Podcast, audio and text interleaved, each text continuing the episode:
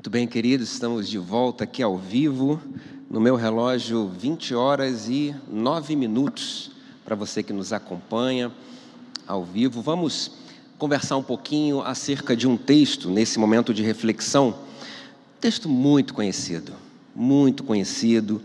É, talvez a, o texto, a parábola mais atraente, mais falada está registrada lá em Lucas, capítulo 15, parábola do filho pródigo, como alguns chamam, mas enquanto você acessa a sua Bíblia, me permita é, discordar desse termo. Né? Aliás, é um termo que nem na Bíblia você encontrará. Né? A gente vem aqui numa sequência, o capítulo começa com a parábola da ovelha perdida, e esses títulos são inseridos, né, naturalmente. É, a gente continua no versículo 8 de Lucas 15, ou a partir dele, tratando da dracma perdida, da parábola da dracma perdida, e no versículo 11, que vai ser o alvo da nossa conversa, né, ou a partir dali, mais especificamente a partir do versículo 18, ali começa a parábola que você conhecemos como parábola do filho pródigo, né, do filho que esbanjou, né? Pródigo quer dizer isso, aquele que esbanja, aquele que é generoso, aquele que, que é que, que extrapola né? o, o, o natural, o normal. Mas eu tenho feito uma, uma releitura desse texto, é, tendo como auxílio um livro de John MacArthur, um pregador e pastor, escritor também, é, norte-americano, John MacArthur, em que ele, ele faz uma análise bem profunda dessa parábola e ele, assim como outros estudiosos que eu busquei, outros comentaristas, ele, ele questiona justamente esse título. Né? Ele questiona o fato dessa parábola é, ser chamada por nós, por muitos de nós, como a parábola do filho pródigo. Como se a ênfase estivesse no filho e no arrependimento que ele então expressou ao longo da história que eu e você conhecemos muito bem.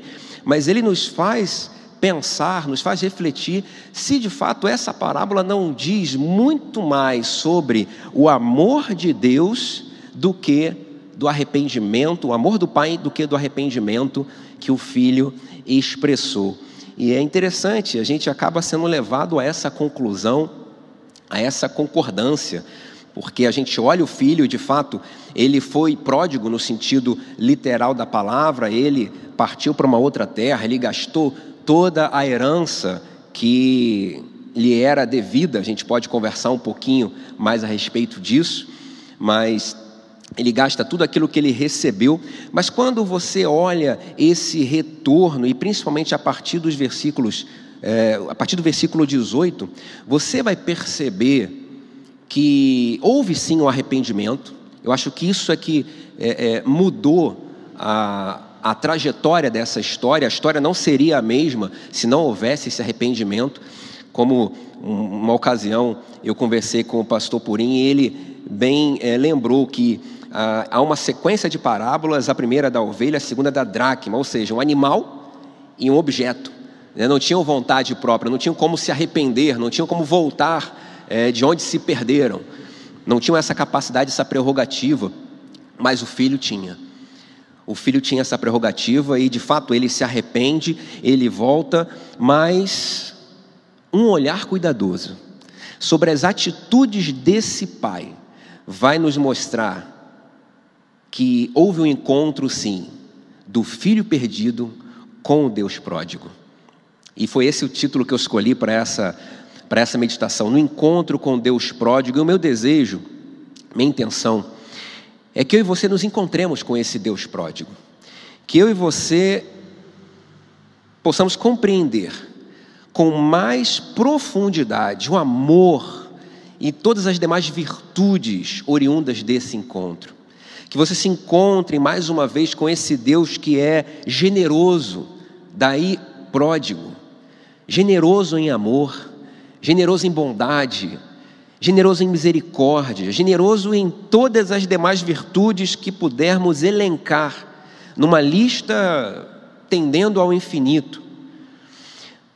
E é de fato tendendo ao infinito mesmo, mas como, Fabrício, eu com a minha mente finita vou compreender esse, essa bondade, esse amor infinito. É, essa parábola nos dá alguns insights, nos dá alguns indícios, e principalmente à luz da sociedade do primeiro século, desse, dessa grandeza ou da grandeza desse amor. E aí eu preciso te convidar a tirar os seus óculos de 2021, deixar aqui sobre a mesa aí do lado no sofá, ou, quem, ou onde mais você estiver assistindo e participando dessa celebração, e colocar os óculos da sociedade do primeiro século. Porque existem algumas figuras aqui, e é sobre elas que nós vamos conversar com mais profundidade, que nos dão uma porção, uma amostra do amor desse Deus grandioso, desse Deus maravilhoso, que é, que é o nosso Deus, é o Deus pródigo, e para isso eu te convido a ir até o texto, acessá-lo. É, Lucas 15, vamos ler do 18.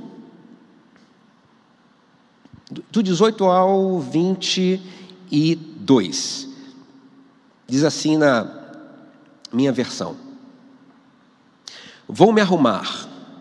Filho caindo em si, filho compreendeu no fundo do poço que os trabalhadores do pai dele viviam de uma forma muito melhor, muito mais próspera, e ele estava ali cercado pela morte, ou à beira da morte, e aí ele cai em si e ele diz: Olha, vou me arrumar, voltar para o meu pai e lhe dizer: Pai, pequei contra Deus e diante do Senhor, já não sou digno de ser chamado de seu filho, trata-me como um de seus trabalhadores e arrumando-se, foi para o seu pai.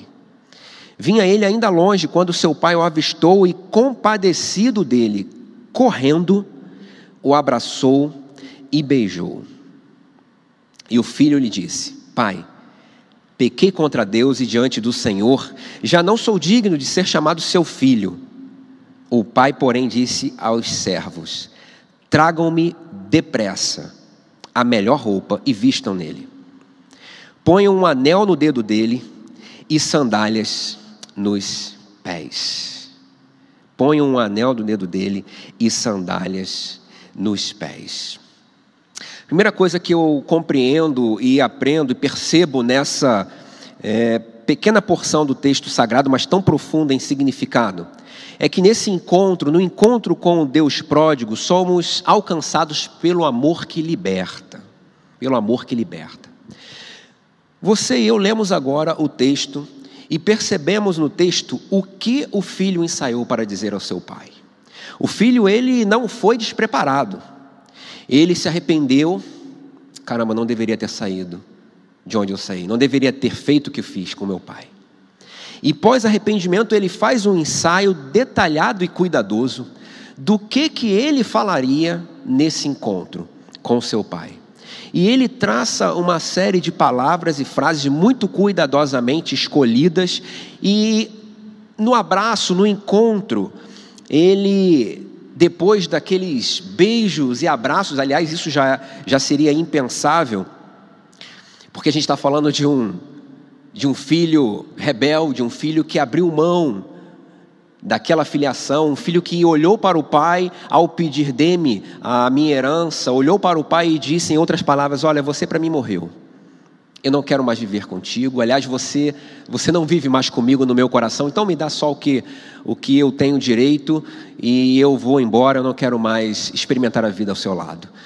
Então ele volta mesmo depois de ter dito aquilo, e se encontra com o pai, não furioso, não é, dotado de toda uh, punição possível, mas um pai que o abraça, um pai que, a despeito do cheiro que ele certamente estava exalando ali, das roupas sujas, rasgadas, ele é abraçado, e em meus abraços e beijos, ele então começa a falar aquilo que ele havia estudado, aquilo que ele havia planejado. Mas perceba um detalhe, irmãos. Perceba que ele vem falando sobre aquilo que ele fez, o reconhecimento, pequei, não sou digno, mas na parte final, na parte que ele viraria para o pai e falaria: Olha, é, é, me trata como um de seus trabalhadores. Me trata como um desses daí. Aliás, é, o, o, o original no grego, ele vai dar a dimensão de que esses trabalhadores aqui eram trabalhadores mais é, é, rejeitados e desprezados que o próprio escravo. O escravo ele tinha algumas regalias que esse tipo de trabalhador aqui não possuía, então a expectativa do filho era que ele é, tão somente o aceitasse como esses trabalhadores do mais baixo escalão na cadeia ali hierárquica ou na pirâmide hierárquica. Então ele ensaia, mas quando ele vai falar essas palavras, ele subitamente se vê interrompido pelo pai. Então imagina você e eu olhando essa cena, de um lado o garoto o rapaz que retornou da terra distante depois de ter feito todas aquelas bobagens. Do outro lado, um senhor em direção a ele.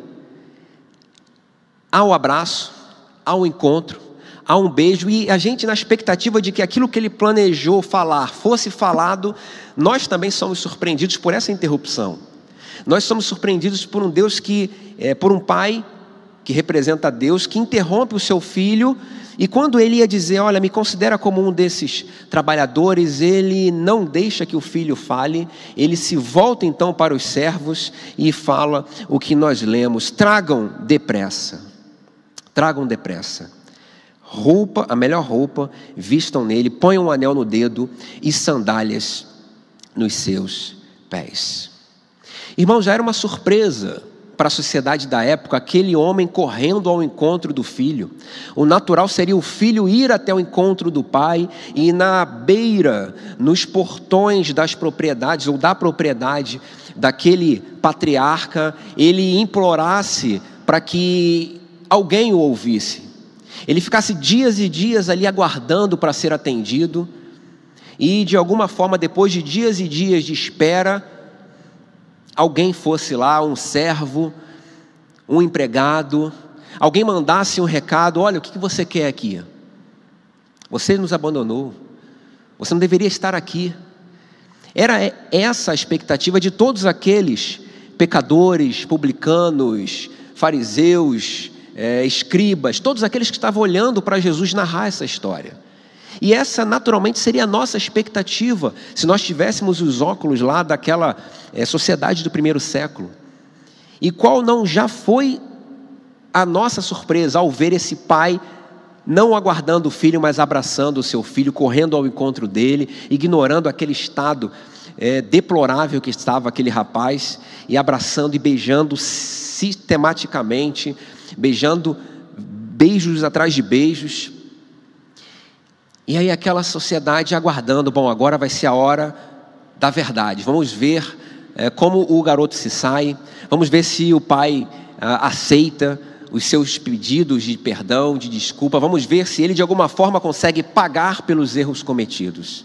E antes mesmo que essa palavra fosse falada, o pai vira e pede para que os seus servos tragam essas, esses objetos que carregam em cada um deles um significado muito profundo.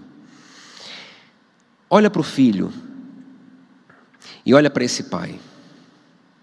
De uma forma admirável, os servos olham para esse pedido, ou admirados, olham para esse pedido do, do seu senhor, não compreendem, mas o obedecem e trazem esses presentes. E eu quero me deparar um pouquinho com vocês, porque o primeiro presente vai justamente falar sobre esse, esse amor libertador. O primeiro presente que eu quero ressaltar aqui são as sandálias. Se a gente olhar com nossos óculos do século 21, poxa, o que é uma sandália? Né? O que é receber uma sandália como presente? Depois de tanto tempo fora, é dessa forma que, que meu pai vai demonstrar saudade?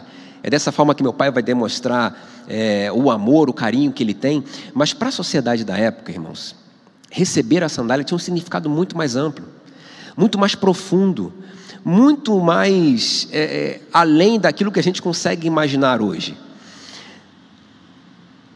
Aquele filho veio descalço. E aquele filho voltaria por todo aquele, por todo aquele vilarejo, voltaria para a propriedade daquele patriarca, e ele não poderia voltar com os pés descalços, porque somente os trabalhadores escravos andavam descalços. Os filhos, e obviamente o patriarca, eles só andavam calçados. Então o pai se depara com aquela situação e, de uma forma a testemunhar para todos aqueles que estavam vendo essa situação, ilustrada pela, pela narrativa, ele pede que tragam então as sandálias e calcem aquele rapaz. O que esse pai está dizendo é que aquele rapaz que havia negado, havia rejeitado experimentar a vida ao lado do patriarca, aquele, aquele rapaz que tinha aberto mão, tinha rejeitado a filiação, ele estava sendo aceito não na expectativa daquilo que ele falaria na sequência, ou que ele nem falou, mas intentou falar na sequência, mas numa expectativa muito superior, muito além daquilo que ele poderia imaginar. Ele vira para aquele rapaz e fala: Olha, em outras palavras, eu não te quero de uma outra forma a não ser como filho, como filho querido, como filho amado que você é para mim. E aí ele então recebe essas sandálias de filiação sem ao menos desejar ou ter feito qualquer coisa para suprir o prejuízo que foi causado por ele. Qualquer semelhança não será mera coincidência, queridos, na nossa história de reencontro com Deus pródigo. Na nossa história com o encontro desse Deus que extrapola, transborda, nesse Deus que supera qualquer expectativa humana, ou mesmo nesse Deus que quebra todas as regras naturais, que deveria ser: olha, você cometeu o erro e você vai pagar por ele. E aí eu e você somos levados a pensar: será que Deus então pega todos aqueles pecados, aqueles erros, ignora e simplesmente coloca ali e fala: olha, deixa para lá aquilo tudo que você cometeu, eu te aceito como filho e isso é o suficiente? Não, não. Era um prelúdio daquilo que Jesus Cristo iria fazer por mim e por você na cruz. O que aquele pai fez foi pegar todo aquele prejuízo que antes estava sobre os ombros do filho e que de fato ele teria que cumprir, ele toma para si aquele peso, aquele jugo, aquela dívida, todo aquele débito e coloca então nos ombros de uma outra pessoa. E aí sim ele pode dar essa sandália para aquele menino e esse menino então tem de volta a sua filiação sem que ele tivesse feito esforço algum, a não ser o do arrependimento. Às vezes, na nossa caminhada cristã, a gente é, é tentado a acreditar que pelo nosso esforço nós agradaremos a Deus, nós teremos, é, não agradaremos a Deus porque nós podemos agradar e desagradar, mas teremos parte naquilo que Deus nos dá, teremos parte nesse processo aí de filiação a Deus por aquilo que a gente faz, por aquilo que a gente fez. Às vezes a gente que é nascido e criado na igreja, pega lá o histórico, olha para o nosso currículo e fala: olha, não é que esse rapaz aqui é bom mesmo? Não é que esse Fabrício aqui fez um monte. Olha aqui esse histórico aqui em Jardim Novo. Rapaz, olha quanta coisa ele fez. E às vezes eu e você somos levados a olhar o nosso histórico de serviço, de trabalho no reino na igreja local, contabilizarmos isso, chegarmos diante do Senhor e de alguma forma acharmos que isso contribui para que Ele nos ame mais ou para que Ele venha e faça aquilo que a gente precisa ou acha que precisa, ou para que Ele atenda ao nosso desejo. Queridos, aquele jovem não falou nada, ele não foi capaz de expressar nada que pudesse pagar aquele preço, porque nada que fizermos, fizemos ou faremos, pode pagar um preço tão alto quanto esse que nós colocamos na conta do nosso Senhor Jesus Cristo. Nada, nada. Não adianta pegarmos o nosso histórico, levarmos diante do Senhor para barganharmos com Ele alguma coisa não adianta pegarmos aquilo que nós fizemos e falarmos, Senhor, olha, eu fiz isso para ti, por que, que o Senhor não faz por mim? Não é essa relação que o pai espera do seu filho. Não é essa relação que o pai permite que o seu filho estabeleça naquele encontro lá na parábola. Nenhuma palavra foi feita. Nenhum esforço foi feito da parte do menino, da parte do rapaz, em relação ao seu pai, para que ele pudesse então ter de volta a sua filiação. Nenhum esforço foi feito. Nada do que fizemos, nada do que fazemos e nada do que faremos pode fazer com que Deus nos ame ao ponto de chamar-nos filhos. Ele nos ama, ele nos chama de filhos, mas não pelos nossos esforços, não pelo que fizemos ou deixamos de fazer, mas pelo amor intrínseco que só pode emanar daquele coração, do coração do Pai. Um amor incondicional, um amor que não vê históricos ou currículos, um amor que tão somente ama, tão somente se expressa nos beijos e abraços em nós, mesmo numa situação tão tenebrosa na qual nos encontrávamos um dia. Eu estava aqui na aqui no IP conversando com o irmão querido. Ele estava falando do encontro dele com Jesus, do que Jesus fez com ele, e nós choramos ali à tarde, juntos e celebramos o nome do Senhor. Dele relembrando, pastor, como Deus foi amoroso comigo, como Deus foi, foi benevolente, como Deus foi, foi Deus na minha vida. Sabe, uma vida marcada por tropeços, por inúmeras questões que não cabe aqui, mas que amor Deus demonstrou aquele homem ali, aquele querido irmão, enquanto conversávamos há anos atrás, quando ele resolveu entregar sua vida a Jesus, no momento em que ele se encontrava talvez parecido com esse filho aqui. Queridos, relembra, relembre do momento, no momento em que você se encontrou com Jesus. Você costuma fazer isso? Você costuma sair daquele barulho que o pastor Jael falou, daquelas muitas vozes, então somente ficar ali no seu canto silencioso, experimentando a presença de Deus e lembrando o que esse Deus que está na tua presença fez na tua vida? A gente precisa relembrar isso, irmãos. A gente precisa relembrar que aquilo que o rapaz pediu, olha, eu preciso, eu preciso ser seu prisioneiro, me faz prisioneiro seu. E Deus fala: Não, eu não quero você como prisioneiro, eu quero te libertar. Eu quero que você experimente a liberdade comigo. Você consegue se lembrar disso?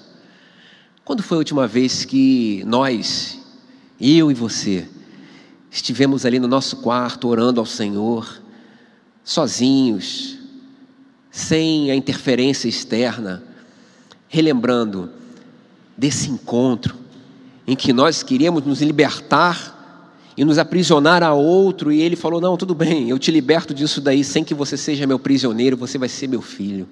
Você não vai ser um servo, você não vai ser um escravo, você é filho, filho amado. Quando foi a última vez que você fez isso? Queridos, a gente precisa fazer isso. A gente precisa, vez por outra, desses reencontros com Deus pródigo, para que nós nos lembremos desse amor que transborda e que transbordou sobre as nossas vidas. A gente precisa desses reencontros para continuar a caminhada. Quando muitas vezes a gente se vê sozinhos e desamparados e fala: onde está Deus? Ora, onde está Deus? Olha lá para o reencontro, olha para o estado que você chegou. Olha para o estado em que eu te abracei.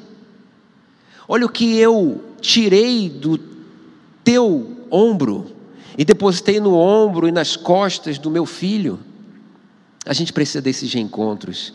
A gente precisa muito reencontrar-se com o Deus pródigo e perceber que lá nós alcançaremos um amor libertador Lá nós seremos libertos das nossas supostas certezas, do nosso achismo de que aquilo que a gente faz vai mudar alguma coisa em relação a quem Deus é e em relação ao amor dele por nós.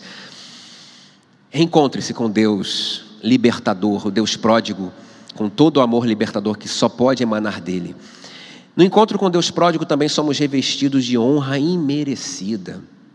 Segundo é, presente que eu quero destacar aqui é justamente a roupa. Ele vira para os servos e fala: tragam a melhor roupa. Que roupa é essa? Que roupa é essa que aquele patriarca pede para que seja trazida? Era costume da época, os patriarcas, principalmente os mais abastados, e esse homem é um homem abastado, à luz é, da narrativa bíblica, à luz dos indícios, à luz dos indícios né, principalmente do novilho, gordo, das propriedades, enfim. Ele era abastado, então era costume da época que esses patriarcas possuíssem uma roupa muito especial, muito cara, muito bem ornamentada, bordada, uma roupa bela, uma roupa única e uma roupa que foi tecida com o melhor tecido e através dos melhores profissionais e que, naturalmente, por essas características, não seriam usadas em qualquer situação. Para você ter uma ideia, nem no casamento de uma outra pessoa, esse patriarca, esse proprietário, esse nobre usaria essa roupa para essa ocasião. Essa roupa era usada para ocasiões muito singulares, muito singulares. E aí, uh, John MacArthur vai trazer como exemplo o casamento do próprio filho do próprio filho. Então, por ser algo singular, por ser algo único na história daquela família, aquele patriarca então pegaria aquela melhor roupa, vestiria e iria celebrar o casamento do seu filho. Pois bem, o pai pega essa melhor roupa e antes que o filho pudesse entrar na propriedade, tomar banho, tirar aquela roupa imunda que ele estava usando, ele pega e fala: Não, não, não, não, coloque essa roupa por cima, troque essa, essa roupa. Meu filho não pode chegar no vilarejo, não pode chegar na minha propriedade vestido dessa forma. E aí ele pega aquela que seria a roupa para a única ocasião, ou a ocasião mais importante da vida dele, patriarca, e entrega para o filho.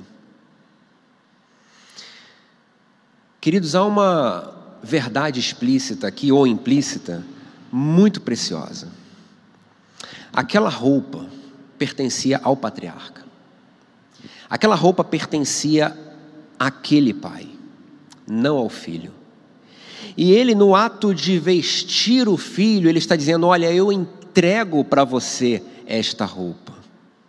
Eu entrego para você essa roupa que não é sua por direito, muito menos por merecimento. É uma roupa minha, mas eu a te dou.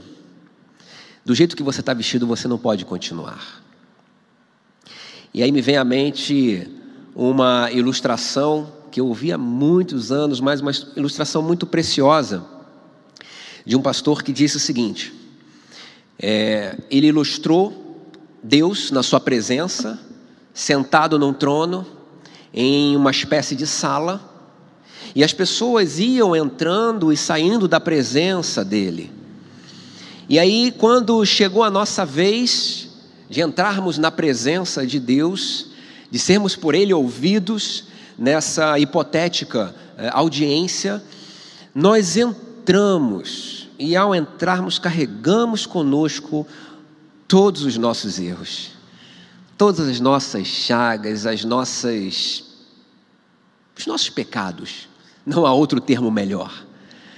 E aí Deus, por ser um Deus santo, está lá sentado no seu trono. Quando ele olha aquele aquele pecador chamado Fabrício entrando na presença dele, ele já se levanta, porque é um Deus santo, não compactua com o pecado, e aí ele iria então eliminar aquele pecador chamado Fabrício.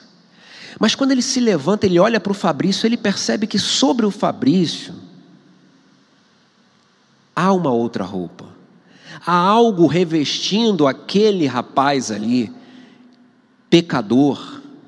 Há algo ocultando ali, escondendo um passado de pecado, de erros, de devaneios, um pecado de, de morte. Há algo escondendo aquilo tudo. E aí diz esse pastor que esse algo que estava nos vestindo e vestindo esse Fabrício na presença do Deus Santíssimo era o sangue do Cordeiro precioso chamado Jesus Cristo. Então, ao Deus, ao olhar para esse sangue, revestindo esse pecador chamado Fabrício, ele volta então, ele dá um passo para trás, se senta e dirige algumas palavras para esse Fabrício: Fabrício, olha, eu, eu ia te eliminar, porque a minha santidade não convive com pecado, mas ao me levantar eu olhei o sangue do meu filho sobre a sua vida, então pode vir, filho amado. Você não é mais aquele pecador, você não tem mais aquele histórico é, que te punia e que te impedia de vir à minha presença, mas você tem sobre a sua vida o sangue precioso de Jesus Cristo. O sangue esse que te purifica de todo pecado. Todo pecado. Irmãos, nós só podemos ter acesso a Deus por esse sangue. Nós só podemos voltar para a propriedade que é do nosso Senhor por conta dessa roupa que ele colocou sobre nós, dessa roupa que é dele, era o número de Deus, era o tamanho perfeito para ele, e ele pega e ajusta para que coubesse na nossa pequenez. Essa roupa, queridos, ela esconde e ocupa o nosso histórico de pecados e nos dá a grandeza e a honra inigualáveis. Sabe, aquele filho que veio tentando ser um escravo, recebe as sandálias e a filiação, e não somente a filiação, mas a honra que esse patriarca possuía. Aqueles leitores e observadores da época olhavam para essa cena e olhavam para um menino sendo vestido com aquele que era, ou com aquela que era a melhor vestimenta, e ficaram escandalizados. Porque de fato o amor de Deus escandaliza. A nossa mente é pequena demais para compreender. E eu espero que você se escandalize com esse amor. Eu espero que você olhe para Deus indo ao seu encontro com uma roupa que não é sua, nem por direito, nem por merecimento, uma roupa que antes nem cabia, mas Deus fez caber. E sinta-se sendo vestido por essa roupa. Sinta o seu mau cheiro e o meu mau cheiro, sintamos todos nós juntos, do nosso histórico, em que nessa ilustração cuidávamos de porcos, seres imundos, seres que, animais imundos, animais que o homem se tornava imundo ao tocar, ao se relacionar com ele, ao ter contato. Você consegue sentir isso, querido? Você consegue sentir esse amor de Deus te vestindo, apagando o seu passado, dizendo que você não somente é filho, mas você é um filho honrado, você não é um filho rebelde, você não é um filho desvairado que nos largou aqui, não. Eu quero que todos olhem para você como um filho que tem sobre a sua vida a minha honra. Deus passa essa honra para mim e para você. Eu espero que você se sinta honrado pelo Senhor. Eu espero que você se sinta vestido pelo sangue que foi derramado lá na cruz do Calvário e sinta a honra em cada gota desse sangue sobre a sua vida. Há uma honra, queridos. Há uma honra. Os anjos devem ter olhado aquela cena da crucificação escandalizados com o amor de Deus. Escandalizados.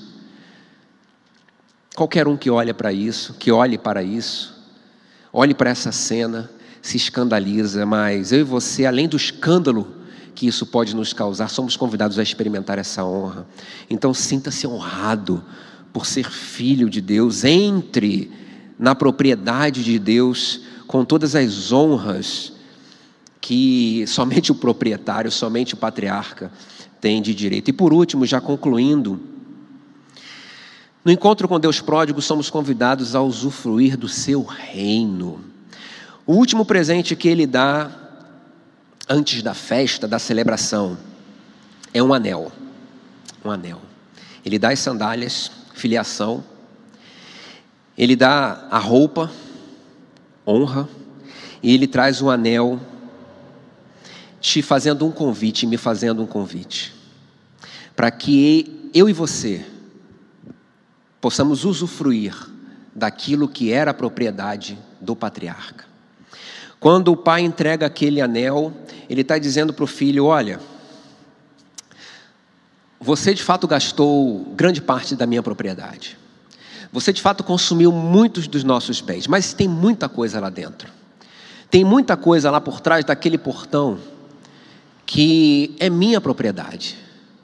E eu quero que você entre, não somente como um filho, não somente honrado por mim, porque você receberá a honra também dos meus é, servos, dos meus trabalhadores, mas eu quero que você, ao olhar para cada parte daquela propriedade, tenha direito a usufruir dela. Esse anel te dá o direito a usufruir. Esse anel dá direito, não de propriedade, porque eu sou o proprietário daquilo, mas você terá livre acesso. É como um passe, é como um dia livre. Né? Você compra aquele passe, você compra aquela entrada e você pode usufruir de tudo que está ali naquela propriedade, tudo que está ali à disposição daquele que pagou para que você tivesse entrada nesse local. Queridos, Deus quer que nós experimentemos o que é dele. O que é dele. Às vezes a gente tem buscado tanto, tão longe de Deus.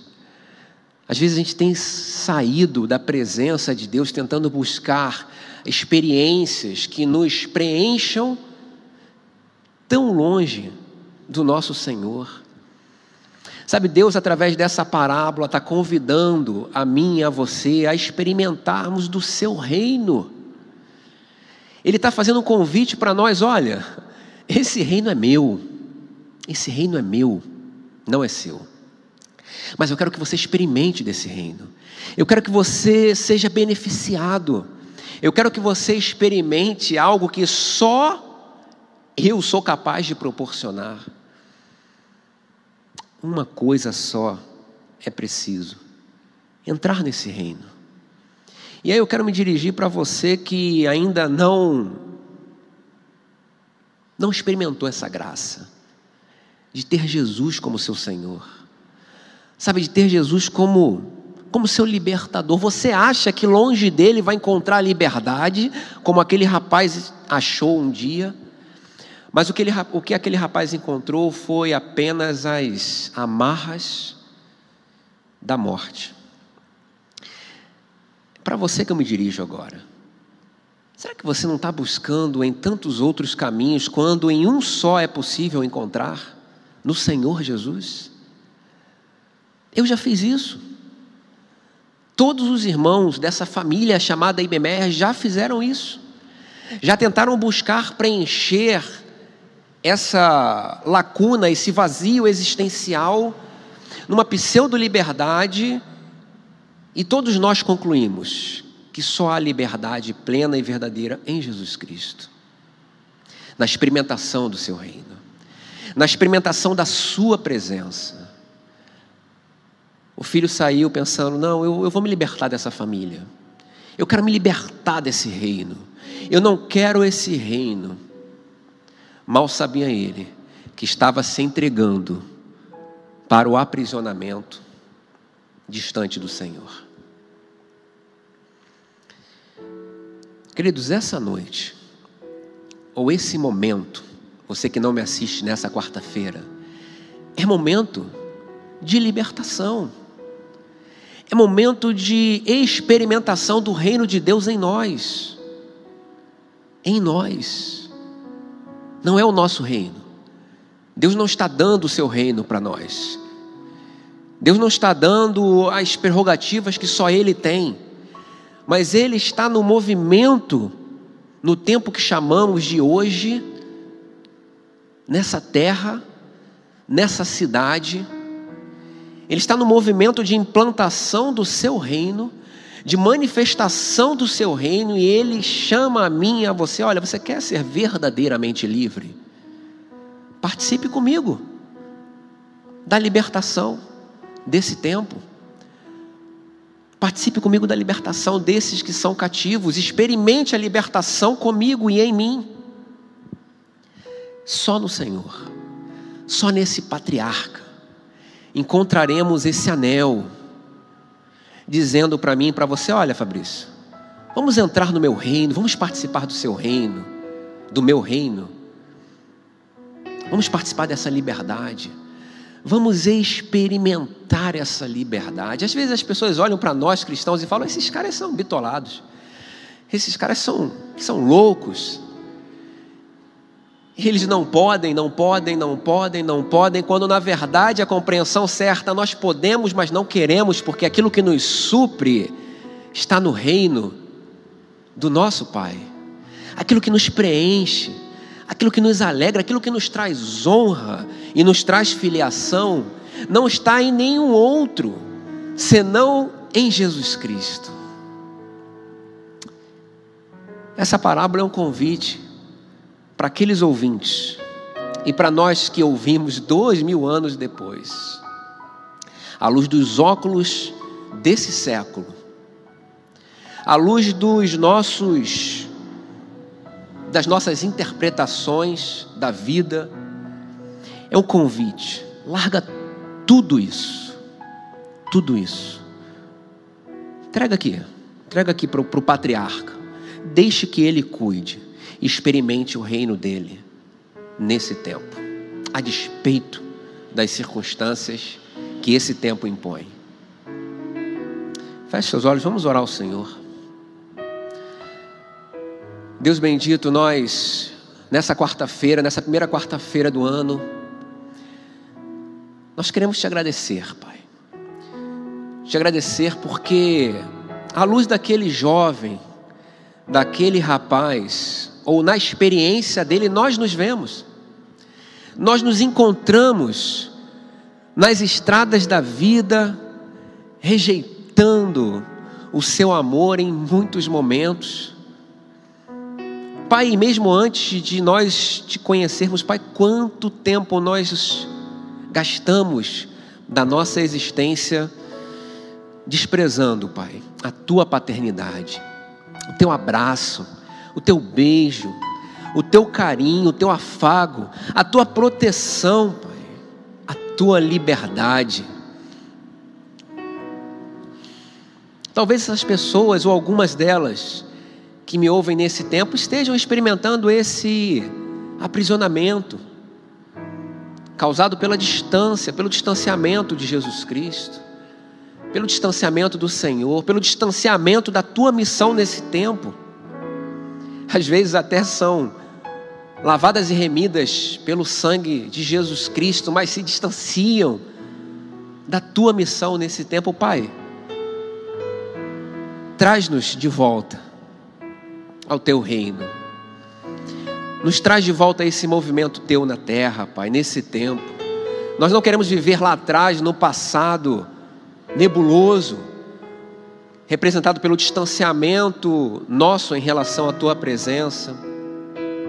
Mas nós queremos experimentar a tua presença em nós, queremos experimentar o teu reino em nós, queremos viver o teu movimento aqui na terra, queremos viver outros 102 anos bem vividos, Pai, usufruindo daquilo que só é capaz de ser experimentado, usufruído na tua presença, nas tuas propriedades, no teu reino, no teu abraço. Abraça esse, Pai. Alcança esse, que ainda não se entregou a Ti. E mostra todo esse amor, Pai. Todo esse amor. Se manifesta para esse. E te daremos a honra, a glória e o louvor que só é capaz de ser encontrado no nome de Jesus Cristo. Amém e amém. Queridos, que Deus abençoe a sua vida, que Deus abençoe a minha vida, a nossa vida, a nossa experiência, e que você continue pensando, continue sendo alcançado pelo Espírito Santo através dos vários encontros com o Deus pródigo, o Deus superlativo o Deus que superabundou em graça na pessoa de Jesus Cristo. Tenha uma semana abençoada, ou um restante de semana, uma quinta-feira próspera, uma quinta-feira de vitórias, de presença de Deus, presença do patriarca, de abraços e beijos do Pai que veio correndo ao nosso encontro ao meu encontro, ao seu encontro. E que o amor desse patriarca, desse Deus superlativo, desse Deus escandaloso em atos de amor, e que a graça desse Cristo morto e ressurreto, nosso Salvador e Senhor, e as consolações do Santo Espírito, aquele que nos acompanha na experiência da vida e na execução da missão de Deus nesse tempo. Ah, que tudo isso, todas essas virtudes e, essas, e essa presença esteja com todo o povo de Deus, espalhado pela terra, esteja com você, que está me vendo, me ouvindo, esteja comigo, em nome de Jesus. Amém e amém. Um grande abraço, até o próximo encontro, se Deus assim permitir. Até lá.